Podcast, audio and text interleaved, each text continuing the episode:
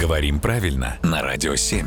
Владимир, доброе утро. Доброе утро. Доброе утро, Владимир. И на самом деле хочу задать вам загадку. Вам и тебе, Юра. Посмотрим, кто первый. Потому что любопытное кое-что я нашла.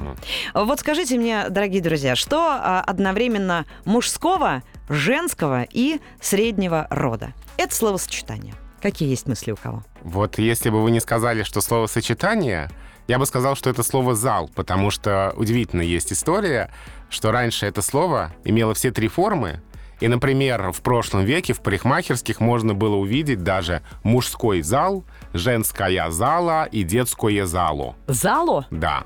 Но э, раз вы сказали словосочетание, то уже не подходит, тогда не знаю. Может быть, Юра знает. Я не знаю, вообще мне даже версии нет. Музей-усадьба Коломенская. О, классно. Ну, Я там гуляю. Но Ну, предположим, что нам просто нужно музей-усадьба сказать и дальше какое-нибудь прилагательное к нему. Например, открылся новый музей-усадьба, то есть по мужскому роду, или открылась новая музей-усадьба, то есть по женскому роду.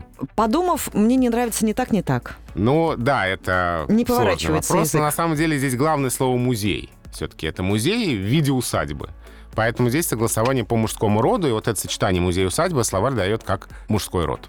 То есть новый музей-усадьба, великолепный музей-усадьба и так далее. А если мы будем склонять в музее-усадьбе, не в музей-усадьбе ведь, Да, там склоняются обе части музея усадьбы, музее усадьбе с музеем усадьбой. Именно так. Ну, Юр, теперь можешь спокойно гулять, ты все Не знаешь. склонять, гуляя. На самом деле я точно знаю, что не открылось новое Коломенское. Такого точно не будет. Потому что оно неповторимое. Пятерка тебе. Спасибо.